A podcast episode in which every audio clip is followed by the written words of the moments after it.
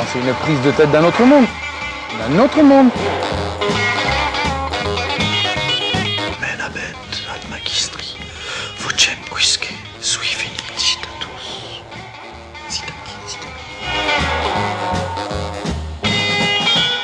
Attends, c'est quoi le Space Mountain Bonjour ou bonsoir, en tout cas bienvenue dans le Space Mountain pour cet onzième épisode qui sera consacré à Outsiders de Howard S. Becker. La question que je vous propose de nous poser durant cet épisode est Êtes-vous normal? Vaste question hein, qui en appelle immédiatement d'autres. Êtes-vous déviant? Êtes-vous conforme? Êtes-vous en mission sacrée? Eh bien, tentons de répondre à cela tout de suite, premier extrait. La déviance, au sens adopté ici d'action publiquement disqualifiée, est toujours le résultat des initiatives d'autrui. Avant qu'un acte quelconque puisse être considéré comme déviant, et qu'une catégorie quelconque d'individus puisse être étiquetée et traitée comme étrangère à la collectivité pour avoir commis cet acte, il faut que quelqu'un ait instauré la norme qui définit l'acte comme déviant. Les normes ne naissent pas spontanément, même si, éventuellement, une pratique nuit objectivement au groupe dans lequel elle s'effectue, le dommage doit être découvert et signalé. Il faut que la population ait été persuadée que quelque chose doit être fait à ce sujet. Becker considère la déviance comme toute action étrangère aux normes de la collectivité. Euh, non pas en tant qu'elle est réellement action telle, hein, mais en tant qu'elle est perçue telle. Car vous le savez déjà, socialement, il n'est pas d'acte sans vision de cet acte. Et bien la déviance, c'est ce qui est considéré comme divergent de la norme. Si je suis seul, je ne dévie de rien. Je peux bien provoquer toutes les catastrophes du monde, hein. personne n'est là pour me pointer du doigt et me considérer comme déviant. Mais dans une société, bien sûr, la situation est tout autre. Ensuite, ce qu'il précise ailleurs, la déviance n'est pas la délinquance. Ou plutôt, elle ne l'est pas seulement. Car la délinquance est une déviance qu'on pourrait appeler puissance 2, hein. c'est-à-dire que, en plus d'être considérée comme divergent de la norme, elle tombe sous le coup de la loi. En bref, la déviance peut rester dans un cadre légal et ne gêner que, si j'ose dire, euh, esthétiquement. hein. Elle trouble les mœurs. Alors que la délinquance est réprimandée, non juste par des Oh, y a plus de jeunesse, hein, mais aussi réprimée par le pouvoir légitime. Dans son bouquin, Becker va d'ailleurs analyser les deux. Euh, J'aurai pas le temps là de, de décrire tout son travail, hein, mais dans Outsiders, euh, il analyse deux groupes en particulier, les fumeurs de marijuana et les musiciens de jazz. Alors je sais ce que vous pensez, hein, je l'ai pensé aussi, euh, c'est le même échantillon. Eh ben non. Deux groupes différents donc, un groupe dont la déviance est condamnée par la loi, et un autre dont la déviance est marquée socialement, mais qui n'encourt rien de plus que la marginalisation. Mais alors, comment s'articulent la norme et la déviance Et quid de leur place dans la société Eh ben, pour expliquer ça simplement, Becker fait un petit tableau que je vous affiche juste ici. Hmm. Attendez... Non. Non, ça s'affiche pas. Putain, les rétroprojecteurs, ça marche jamais.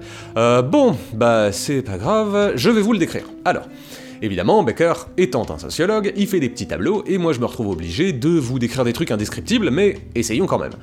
Imaginez un tableau à deux lignes et deux colonnes.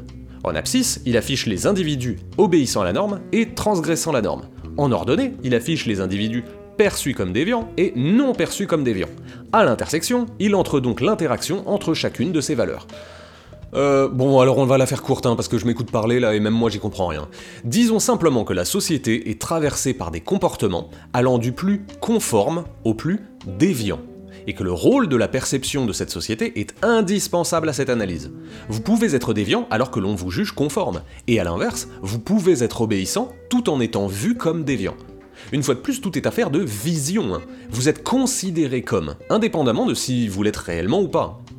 De cet état de fait résulte, par exemple, l'inégalité face à la clémence des juges. Des gens identifiés comme déviants, commettant des actes déviants, seront jugés différemment de gens identifiés comme conformes, mais commettant les mêmes actes déviants. L'inégalité vient alors des préjugés, nés des normes de la société qui se transformeront en injustice lorsque le suspect sera, ou non, considéré comme déviant. Pour un quelconque acte délictueux, nous ne jugerons pas de la même manière un homme en costume trois pièces et un autre énorme et couvert de tatouages. Nous aurons ajouté aux déviances manifestes des déviances perçues. Et le Malabar, lui, il avait, si j'ose dire, la, gueule de l'emploi. hein. Il était disposé à commettre des actes déviants. Alors que notre Golden Boy, lui, bah, il était sûrement dans un mauvais jour, hein. ou peut-être même que c'était pas lui d'ailleurs. Tout ceci relève du stigmate, sur lequel nous reviendrons, et qui affuble les déviants de son image négative. Toujours négative, euh, à voir. Voyons plutôt ce que les déviants, en l'occurrence les fumeurs de ganja, en pensent directement. Un facteur règle la consommation de marijuana. Les notions morales conventionnelles, et plus précisément les impératifs moraux fondamentaux qui prescrivent à l'individu de se soucier de sa propre santé, de son propre équilibre, et de se conduire raisonnablement. Le drogué est dépeint de manière stéréotypée comme une personne qui viole ces impératifs.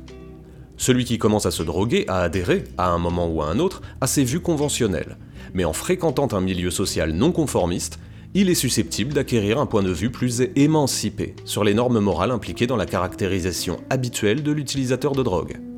Ce point de vue doit toutefois être suffisamment émancipé pour que l'usage de la drogue ne soit pas rejeté d'emblée, simplement parce que les conventions établies le condamnent.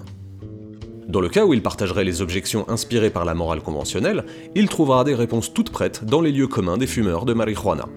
Une des rationalisations les plus habituellement utilisées fait valoir que les gens respectueux des conventions se permettent des activités bien plus nocives, et que le vice qui consiste à fumer de la marijuana est par comparaison mineur, et qu'il n'est pas vraiment condamnable quand des pratiques telles que l'usage de l'alcool sont si communément admises le fumeur peut faire appel à d'autres rationalisations pour se persuader que les effets de la drogue ne sont pas nocifs, mais en réalité bénéfiques. Bon, vous avez l'habitude, hein, on va encore parler de rationalisation car il s'agit du concept maître ici. Ce que nous dit Baker est que le déviant adhère à sa déviance. S'il était, autrefois, en accord avec la norme, qui disait euh, fumer du hakik c'est mal, devenu fumeur, il se doit de trouver des explications, des justifications, voire des bénéfices à sa consommation notamment en disant je fais de mal à personne, euh, l'alcool c'est pire, euh, ou il y a des pays où ça ne dérange personne. Bref, tout un tas de raisons et de justifications qui sont faites pour éloigner le fumeur du stéréotype du fumeur. Il ne se voit pas comme dépendant, comme violent ou comme désocialisé, et en cela il échappe à ce qu'il perçoit comme étant l'étiquette drogué. S'il ne le fait pas, ou s'il consomme trop pour pouvoir se sentir encore libre de sa pratique, il se réalignera sur la norme.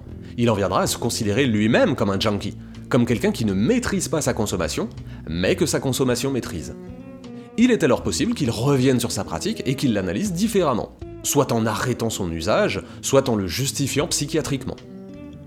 Certaines conceptions à tonalité morale, relatives à l'utilisation et aux utilisateurs de la drogue, influencent ainsi le fumeur de marijuana, s'il n'est capable ni de se justifier, ni de passer outre, il ne pourra absolument pas fumer. Le niveau d'utilisation de la drogue semble être à la mesure du recul de l'influence de ces conceptions et de leur remplacement par des rationalisations et des justifications qui ont cours parmi les utilisateurs. En résumé, un individu se sent libre de fumer de la marijuana dans la mesure où il parvient à se convaincre que les conceptions conventionnelles de cet usage ne sont que des idées de personnes étrangères et ignorantes, et où il leur substitue le point de vue de l'intérieur, acquis par l'expérience de la drogue, en compagnie d'autres fumeurs.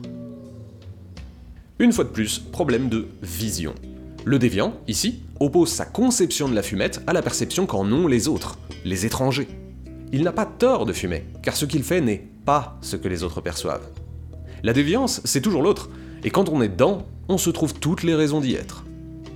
Mais, comme Becker le dit, tout cela ne dépend que de la norme. Et si les fumeurs de Marie-Jeanne sont considérés comme déviants dans de nombreux pays, les consommateurs d'alcool ne le sont pas. Que s'est-il passé pour que se développe ce deux poids deux mesures? Réponse simple, il fut institué par la force de la tradition. Mais la tradition ne naît pas ex nihilo. Il a donc fallu que des gens la définissent. Et tout cela est affaire de contrôles sociaux. Les contrôles sociaux influencent d'abord le comportement individuel par l'exercice d'un pouvoir, qui se manifeste dans l'application de sanctions. Selon que les comportements sont conformes ou contraires aux valeurs, ils sont récompensés ou punis. Mais le contrôle serait difficile à maintenir s'il était toujours imposé par la contrainte. Il existe des mécanismes plus subtils qui peuvent remplir la même fonction. L'un d'eux agit en influençant les conceptions que les individus se font des activités concernées et de la possibilité de s'y livrer. Ces conceptions sont transmises par des personnes dignes d'estime, et elles sont validées par l'expérience, dans des circonstances telles que les individus en viennent à tenir l'activité en question pour déplaisante, imprudente ou amorale, et en conséquence, ne s'y engagent pas. Ce vers quoi Baker nous amène ici, c'est bel et bien que la loi ne tombe pas du ciel, et qu'il a bien fallu que quelqu'un la dicte, la règle et la borne. Que quelqu'un choisisse ce qu'il convient de respecter. Et la loi vient diriger l'établissement de cette norme en suggérant ce qu'il est bon de faire et ce qu'il est mal de faire, en récompensant ceux qui lui obéissent et en punissant ceux qui la transgressent. Et c'est là que nous fautons assez souvent dans nos raisonnements. Nous avons tendance, intuitivement, à penser que la loi s'établit, puis que nos traditions s'en accoutument. Or, c'est précisément l'inverse qui se produit. D'abord, certains définissent des normes, ce qui est acceptable de faire en société, puis après, certains en tirent des lois. Arrivé là, bien sûr, vous êtes tous en train de crier, mais c'est qui ce certain C'est qui ceux qui définissent les normes? Eh ben, d'une, arrêtez de crier, de deux, écoutez l'extrait suivant. Les normes sont le produit de l'initiative de certains individus, et nous pouvons considérer ceux qui prennent de telles initiatives comme des entrepreneurs de morale. Le prototype du créateur de normes est l'individu qui entreprend une croisade pour la réforme des mœurs. Il se préoccupe du contenu des lois. Celles qui existent ne lui donnent pas satisfaction, parce qu'il subsiste telle ou telle forme de mal qui le choque profondément. Il estime que le monde ne peut pas être en ordre tant que des normes n'auront pas été instaurées pour l'amender. Il s'inspire d'une éthique intransigeante, ce qu'il découvre lui paraît mauvais, sans réserve, ni nuance, et tous les moyens lui semblent justifiés pour l'éliminer. Un tel croisé est fervent et vertueux, souvent même imbu de sa vertu. La comparaison des réformateurs de la morale avec les croisés est pertinente, car le réformateur typique croit avoir une mission sacrée. Alors là, il se lâche Becker, hein, et ce sera pas du goût de tout le monde, car chacun en prend un peu pour son grade. Ce qu'il explique, c'est qu'il y a une partie de la population qui est tant choquée par une pratique, quelle qu'elle soit, hein, qu'elle se mue en croisée du quotidien, qui va tout faire pour dénoncer et condamner cette pratique. Elle va l'identifier, puis la publiciser, enfin l'attaquer. Ce que j'avais appelé ailleurs hein, la suspicion, traque et délation, et qui semble-t-il a fait le, bonheur de quelques dissidents qui ont vu une charge contre une doxa progressiste bien pensante. Or, ne nous y trompons pas, hein, nous sommes tous dans le même bateau. En relayant ces propos pour dénoncer une censure, vous faites de même. Nous, comme ceux que nous distinguons comme ennemis. L'enfer, c'est toujours les autres. L'entrepreneur de morale est à sa manière en mission sacrée pour changer la société. Il sent la norme traverser la société durant chaque rituel social. Qui n'a jamais, lors d'un repas de famille ou d'un pot d'entreprise, vu tous les membres de l'Assemblée hocher la tête sur la même réflexion Alors même qu'on savait très bien que tous n'étaient pas d'accord avec le propos. Mais la norme, comme son nom l'indique, a le droit à la parole. Elle est normale elle est justifiée dans l'espace public et sa présence est donc acceptée par tous. Lorsqu'elle heurte nos convictions déviantes, nous ne pouvons pas sans cesse venir la remettre en question, de crainte de passer pour l'emmerdeur de service, par créer des, des, débats sans fin, finir par perdre toute sa famille, tous ses amis, jusqu'à se retrouver sur internet à bruter un podcast à la bouche. Hein. Connaissant la norme, nous nous sentons légitimes à la partager. Et elle le sera le plus souvent accueillie avec bienveillance, hochement de tête, euh, applaudissements, roulage de pelle. Bon, ça, ça dépend du contexte. Hein. En repas de famille, les roulages de pelle, c'est pas tout à fait la norme. Enfin, je sais pas chez vous, mais chez moi, c'est assez rare. Euh, mais une autre raison pour laquelle nous ne la réfutons pas en permanence, quand bien même nous serions en désaccord avec, c'est que la norme charrie en permanence son pendant négatif, le stigmate. Traiter une personne qui est déviante sous un rapport comme si elle l'était sous tous les rapports, c'est énoncer une prophétie qui contribue à sa propre réalisation. Ainsi se mettent en branle divers mécanismes qui concourent à modeler la personne sur l'image qu'en ont les autres. D'abord, la participation à des groupes plus respectueux des normes conventionnelles tente à devenir impossible, même lorsque les conséquences de l'activité déviante en question n'auraient par elles-mêmes jamais entraîné l'isolement de son auteur, si celle-ci n'avait pas été publiquement connue et n'avait pas suscité de réaction. Le stigmate est l'opinion des autres apposée comme sur le cul du cheval pour signifier que celui-ci est malade. Le fait d'étiqueter quelqu'un comme déviant devient une prophétie autoréalisatrice. Même si la déviance était minime au départ, hein, le stigmate a cela de puissant qu'il va finir par recouvrir la vision que les autres ont de celui qui en est frappé. Or, il est malaisé de vivre avec un tatouage au fer rouge sur le front. Hein. Du coup, se produit tout naturellement une rationalisation nécessaire. Celle-ci se nomme le retournement du stigmate. Le retournement du stigmate, pour l'illustrer facilement, c'est le fait que les homosexuels s'appellent PD entre eux. Il s'agit de s'approprier l'étiquette afin de la contrôler. Elle n'est plus que ce qu'on nous met sur le dos, mais aussi ce qu'on a choisi de devenir. Choisi par rationalisation, bien sûr. Et c'est tout à fait logique, hein, vu que cela permet de reprendre le contrôle sur ce qui venait exclusivement de l'extérieur. Eh bien, le retournement du stigmate va aussi plus loin qu'une simple insulte devenue étendard. Hein. Il affiche, dans tous les aspects de sa vie, sa non-adhésion à la norme. Lorsque les punks ont émergé, leur style se voulait autant une esthétique choquante qu'un moyen de ralliement. Il s'habille comme moi, il doit en être aussi. Et par cet affichage, il fonctionne comme un moyen de reconnaissance en une norme déviante. Bien sûr, l'histoire est passée par là, hein, et tout a bien changé. Je vous renvoie à l'épisode du Space Mountain sur la consommation chez Baudrillard, car bon, il faudrait pas croire, hein, le stigmate peut aussi être récupéré pour vendre des t-shirts. Mais revenons à nos boulons, et souvenez-vous de ce qu'on disait au début. Les musiciens de jazz n'encourent rien de plus que la marginalisation. Et eh bien dans bien des cas, cette marginalisation n'est pas simplement encourue, mais recherché. C'est une des conséquences du retournement du stigmate. Soit par rationalisation, j'utilise une insulte pour me désigner afin de lui faire perdre son composant insultant, soit par auto-ségrégation. Je suis différent, je récuse le fonctionnement des normes régissant ma société, je choisis donc de faire un pas de côté en rejoignant ceux qui souscrivent à d'autres normes. Le retournement du stigmate a cela de puissant qu'une fois apposé, il peut servir à rapprocher là où il était censé bannir le stigmatisé. Conclusion. La norme est un construit liquide. Elle est un ensemble de traditions portées par des entrepreneurs de morale qui luttent chacun de leur côté pour l'établissement de nouvelles normes incompatibles entre elles. La déviance est donc, paradoxalement, le produit de la norme. Et nous entreprenons de réformer la morale de la même manière, quelles que soient nos convictions. Nous établissons une norme à laquelle il faut souscrire, nous partons en mission sacrée pour prêcher la bonne parole, nous scrutons autour de nous si elle est bien remplie, nous stigmatisons ceux qui, à nos yeux, s'en écartent. Mais peine perdue, les déviants semblent toujours trouver un moyen de s'en sortir. Et personne n'a encore trouvé de moyen d'imposer à tous ce qu'ils considèrent comme la norme à suivre. Probablement à raison. Car comme Baker le note dans sa propre conclusion, dans la représentation de la déviance, les personnages semblent être soit des héros, soit des scélérats.